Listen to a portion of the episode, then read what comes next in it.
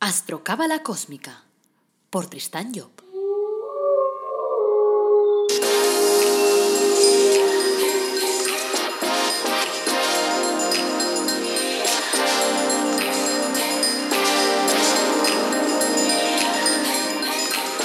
Astrocábala Cósmica, episodio 3.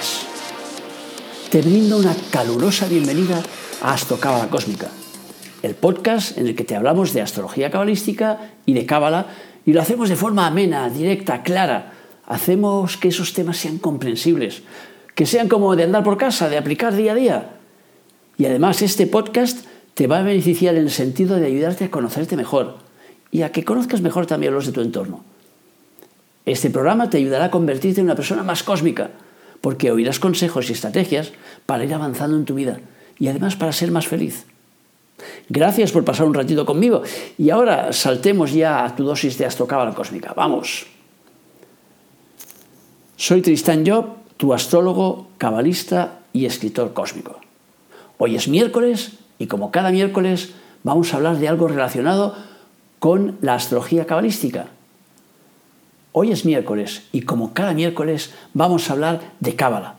Y el título de nuestro episodio de hoy es El misterio del nombre de Jehová. Pero antes quiero que eh, os acordéis que en el Árbol Dorado Academy ofrecemos cursos gratuitos y productos para el crecimiento personal, o sea que productos relacionados con la cábala, con la autoestima, la prosperidad, la felicidad, con los ángeles de la cábala o con el árbol de la vida personalizado, por ejemplo. Así que abajo en las notas del podcast encontraréis los enlaces correspondientes. Bueno, y ahora vamos ya al lío. Para empezar, eh, se me ha ocurrido el presentaros un pequeño cuento.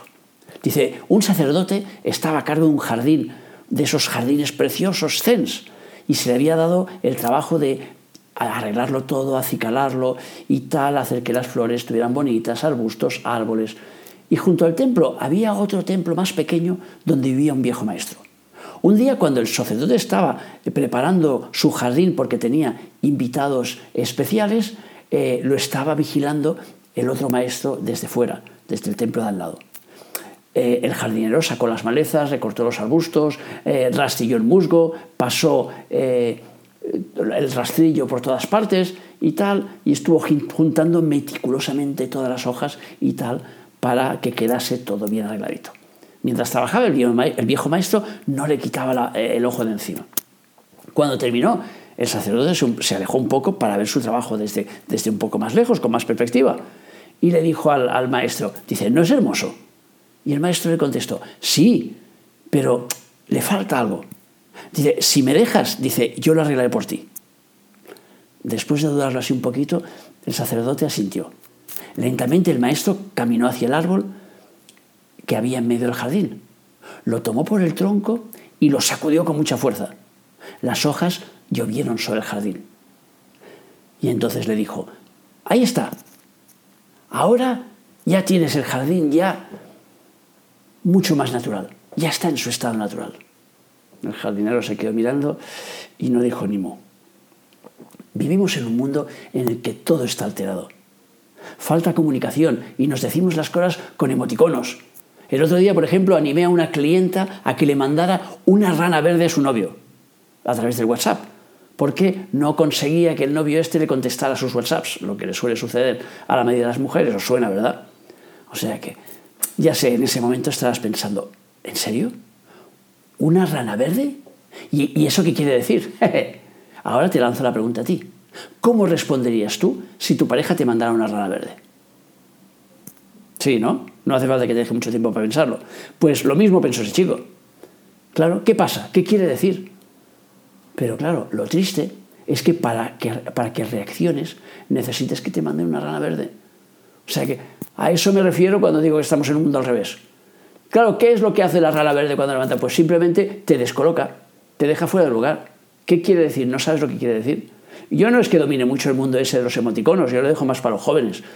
Pero sí que está claro que cuando mandas a alguien una rana verde se queda como muy colgado, porque no es habitual.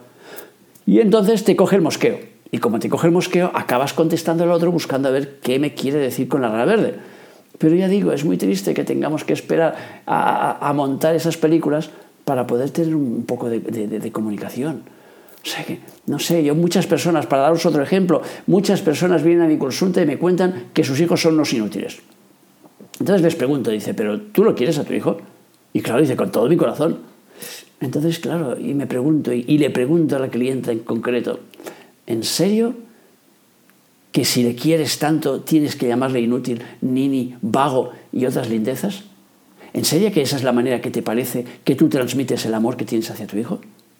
O sea, ¿cuándo nos vamos a dar cuenta? O sea, ¿y si en lugar de empezar una conversación diciendo mi hijo es un inútil, un vago, no se levanta de la cama, no trabaja, no ido en casa, empiezo diciendo mi hijo es un ser maravilloso, lo quiero más que a mi alma? Lo que sucede es que hay ciertas cosas que me gustaría que él fuera mejorando en su forma de ser. ¿No, te parece un lenguaje mucho más, mucho más bonito? Y sobre todo mucho más recto, porque no es normal decir las cosas al revés. No es normal que me empieces diciendo que es un inútil tu hijo cuando lo primero que debes pensar de él es que es un ser maravilloso. Por lo tanto, probémoslo. Y los que tengáis hijos y me estéis escuchando, probarlo. Y la próxima vez, en lugar de soltarle toda la retaída, lo bajo, que tal, soltarle un discurso que sea positivo. Eres un ser maravilloso, te quiero y sé que vas a conseguir en la vida lo que te dé la gana. No parece que en este momento estés muy lanzado para poder hacer ciertas cosas. No parece que tengas muchas ganas de mover tu voluntad, pero que sepas que yo confío en ti, que sepas que yo creo en ti, que sepas que yo sé que tú en cuanto te pongas en marcha lo vas a conseguir. Estoy seguro, no lo dudo ni un segundo. ¿Os imagináis entonces la reacción de los hijos en general cuando reciben este tipo de mensaje en lugar de estar repitiendo todo el día, eres un vago, un ludópata, un no sé qué y un no sé cuántos? La leche. Bueno, entonces, ¿me entendéis, verdad? Cuando digo que este mundo está alterado. O sea que, pues a eso se refiere el cuento, a volver las cosas a su orden natural. Pero claro, para volver las cosas a su orden natural necesitamos conocer las leyes naturales que nos rigen. Y esas nos llegan a través de la cábala. ¿Qué es eso de la cábala que suena muy cósmico? Pues simplemente es una enseñanza tradicional que empezó a transmitirse pues de forma oral y luego se fue poniendo por escrito porque tenían miedo de que se perdiera. Y entonces recoge algunos textos de la Biblia y los analiza para ayudarnos a comprender nuestro origen. Pero claro, es preciso aclarar que la cábala no es una religión. La Biblia tampoco es una religión. Se trata de un libro que transcribe una historia. Y la mayor parte de esa historia además es simbólica, aunque muchas veces parece que nos vendan que, aquello es real. ¿Cómo va a ser real que, que, uno tenga hijos y tal a los 99 años, como el pobre, el pobre Jacob? O sea, que, que dice que tuvo el Isaac a los 99 años y su mujer tenía también 99 años. Anda ya. O sea, que no, no llegamos a tanto. O sea, no es algo físico, se refiere a algo simbólico. Lo que pasa es que este libro, la Biblia, ha sido utilizado por las religiones y por eso a menudo caemos en el error de pensar que se trata de religión, cuando en realidad se trata de tradición, que es muy distinto. Uno de los mayores problemas con que nos encontramos a propósito de la Biblia es que está mal traducida. O sea, claro, tenemos que comprender que ese libro fue escrito en un código que se llama el código hebraico, que no es lo mismo que el alfabeto hebreo, aunque comparta sus letras. En ese código, cada una de las letras representa una energía y una parte de trabajo a realizar. O sea que el trabajo de la cábala entonces es analizar la, combinación de las letras que forman una palabra, una por una. Y así los grandes cabalistas se pasan el tiempo analizando palabras. Por ejemplo, veamos el significado de la palabra amén, que es una palabra corriente que todo el mundo conoce. Vamos a ver el significado que le dio mi padre Cabaleb en su libro de interpretación esotérica del Apocalipsis. Dice lo siguiente, amén es una palabra con la que finalizan todas las, plegarias cristianas. Si la analizamos, veremos que difícilmente podríamos encontrar en la lengua sagrada un vocablo que expresara con más fuerza el propósito de espiritualización que conlleva amén. En efecto, esta palabra está formada por cuatro letras del código hebraico, el Aleph, el Mem, el G y el Noun. Formulado como un deseo del alma, es como si dijéramos que el Aleph penetre en el Mem y se infiltre en el G hasta las profundidades del Noun. Nos cuenta el código hebraico que el Aleph es una fuerza generada por Keter Padre, que es el Sefira número uno del árbol de la vida, y contiene la voluntad suprema, el potencial de todo cuanto existe, la capacidad de la acción. El Mem representa el mundo material en el que nos movemos. El G es la fructificación, es lo que es fértil. Y el Noun representa lo particular, lo pequeño de ese mundo, el extremo fraccionamiento de la vida. La materialización, podríamos decir. Si expresamos nuestro anhelo de que la voluntad del Aleph llegue hasta el Noun a través de la puerta del Mem y fructificando en el G, estamos pidiendo a nuestra voluntad suprema que establezca su dominio hasta en lo más infinitamente pequeño. Cada vez que pronunciamos la palabra amén, aunque sea sin tener conciencia de su significado, estamos pidiendo que se materialice lo que deseamos. Sería como decir que así sea. Por eso las plegarias acaban siempre con amén, porque normalmente las plegarias las hacemos con un fin. O sea, que rezamos pensando en que algo se arregle, en que algo mejore, en que tengamos conexión espiritual, con cualquier fin.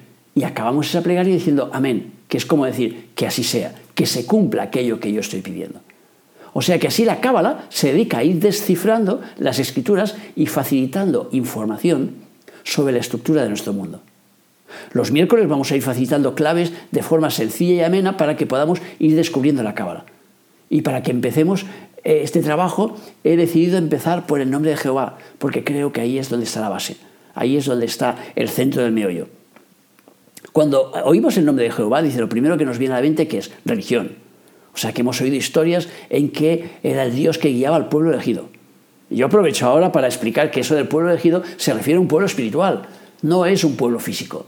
O sea que es un pueblo espiritual. Eso quiere decir que si tú estás ahora mismo eh, en el camino espiritual, estás haciendo un desarrollo espiritual, pues eres del pueblo elegido. También hemos oído que el Jehová este decía aquello de ojo por ojo y diente por diente. Y claro, como siempre nos encontramos también que la gente lo malinterpreta. Su traducción sería que el que la hace la paga, pero no es en el sentido de que tengas que vengarte cuando alguien te hace algo, sino en el sentido de que promulgo una ley según la cual si tú plantas patatas, recogerás patatas. Es decir, sería como decir, aquello que plantas lo vas a recoger. Y eso es una ley universal. Entonces, claro, es normal que entonces dijera, eh, ojo por ojo, diente por diente. ¿Por qué? Porque de forma natural, si tú plantas coles, recoges coles. No, no, no puede ser de otra forma. Entonces, la tradición presenta Jehová a través de la Cábala como el arquitecto que, ideó los planes de nuestro mundo. Y claro, el nombre de Jehová, que también se llama en la Cábala tetragramatón, es uno de los nombres de Vina, que es el Séfira número 3 del árbol de la vida, sobre el que trataremos en próximos programas. Y Vina es el que preside la formación de nuestro universo material. Entonces, tenemos que detenernos ahí a estudiar el nombre de Jehová porque representa un conjunto de fuerzas a través del cual todo ha sido instituido digamos que es la base un poco del desarrollo de nuestro sistema, de cómo funcionamos.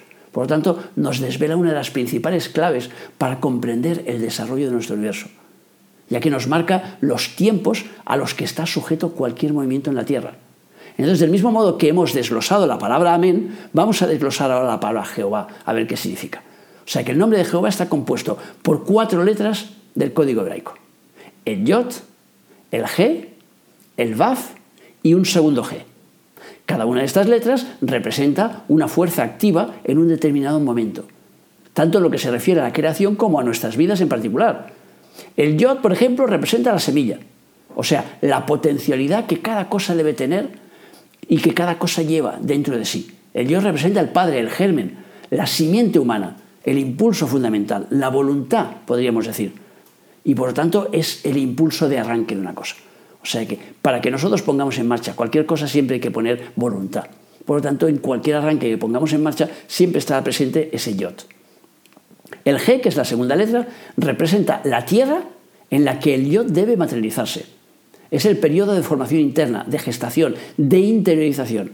El G representa la madre, el medio material en el cual esa obra debe instituirse. Representa la fecundidad, la olla en la que va a hervir el caldo, podríamos decir. La tercera letra, el Baf, representa el hijo, que es el resultado de la acción del yod sobre el G. Sería como decir el resultado de la acción pues, del macho sobre la hembra. O sea que de, ahí aparece un hijo. Entonces, es el que recoge la potencialidad del yod y la convierte en actos. Si estuviéramos hablando de una planta, diríamos que el VAP es el periodo en que florece, en que sale al exterior.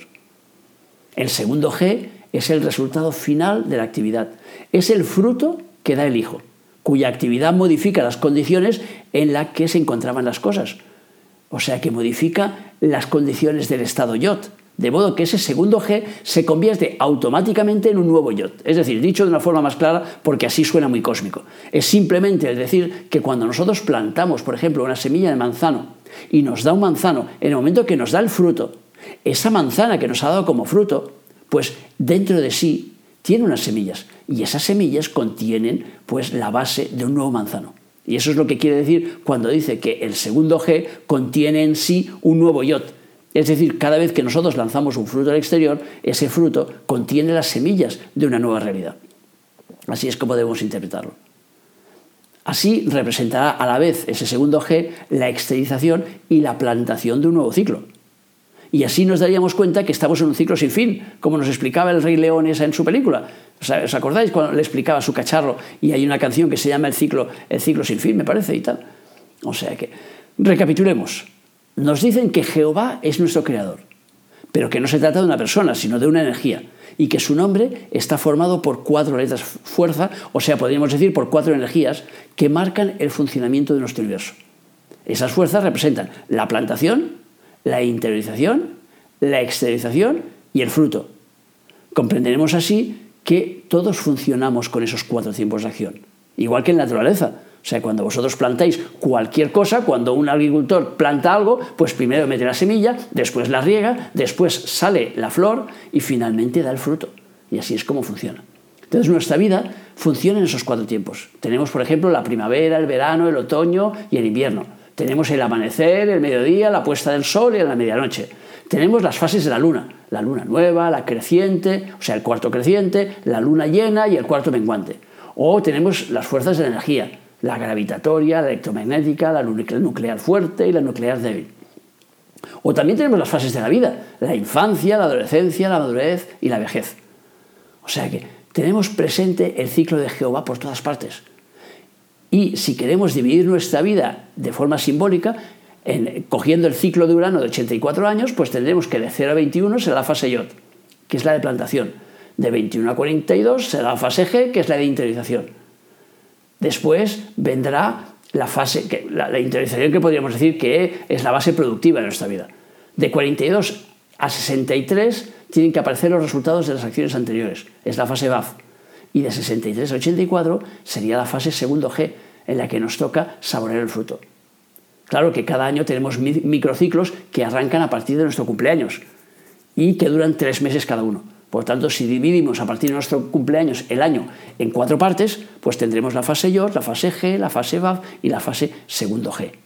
Luego veremos también que eso está relacionado también con los elementos, porque sabéis que tenemos cuatro elementos, el fuego, el agua, el aire y la tierra, y todo tiene una relación. Y así, viendo todo esto, vamos dándonos cuenta de que todo tiene un sentido, que las cosas no son por casualidad, que nos han vendido que todo es así, parece que sea así porque sí, y parece que tengamos allí, pues eso, primavera, verano, otoño, invierno, y es porque sí, porque a uno se le ocurrió un día. No, no es porque sí, es porque seguimos unos ciclos naturales. Es porque el creador que ha montado esta película, el arquitecto, digamos, general que ha montado la película, ha establecido unos tiempos. Y nosotros estamos ligados a esos tiempos. Otra de las cosas que podemos sacar del tema este del nombre de Jehová, que hemos dicho que la fase número 3 es la exteriorizadora, la fase BAF es la que nos permite ver el crecimiento de la planta en el exterior.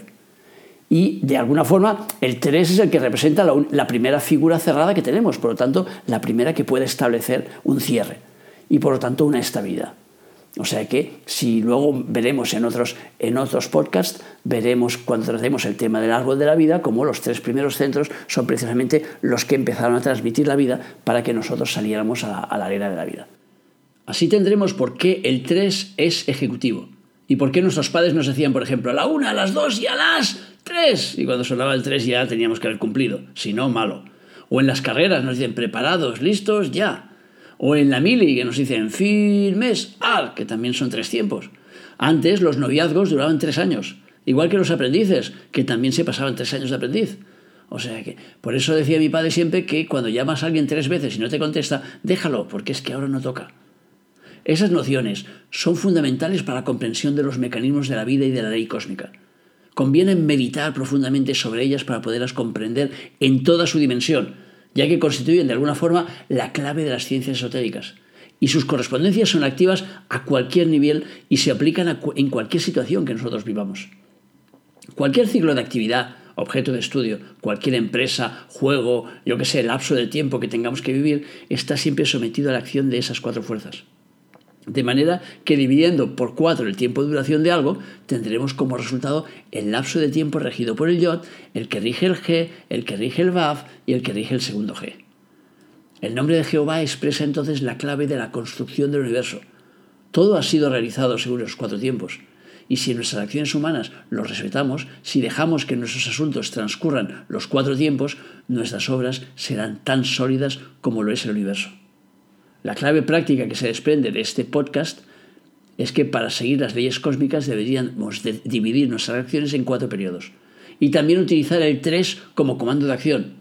Si a la tercera no va, lo dejo temporalmente. Bueno, en el próximo podcast vamos a hablar de el árbol de la vida. O sea, el próximo miércoles me refiero, en el próximo eh, episodio que tengamos de Cábala. Y descubriremos, pues, eh, cómo funciona ese eje principal del árbol de la vida y, sobre todo, cómo hacer pues que sea práctico, que lo podamos aplicar en nuestra vida y, poder con ello conseguir que nuestra vida sea más fácil. Así que si lo que quieres es que tu vida sea más fácil, no te lo pierdas. Hasta aquí el programa de miércoles. Gracias por escucharme, por seguirme, por valorarme en las redes sociales y por apuntarte a nuestros cursos y por darnos tu feedback. En las notas de este podcast incluyo el mail para que puedas formular preguntas o compartir dudas, como siempre. Te recuerdo además que el próximo viernes hablaremos de la carta astral y vamos a tratar la carta astral de Josh Clooney, un Tauro con ascendente Piscis. Vamos a ver qué da de sí. Quiero darte las gracias también por tus valoraciones 5 estrellas en iTunes, por tus me gustas, comentarios en Facebook, Instagram y demás redes sociales. O sea, si te gusta este podcast, por favor, compártelo, porque cuanto más gente podamos llegar, más podremos ayudar. Y como siempre, para finalizar, te deseo que tengas un feliz día y que recuerdes nuestro lema. Apasionate, vive, cambia.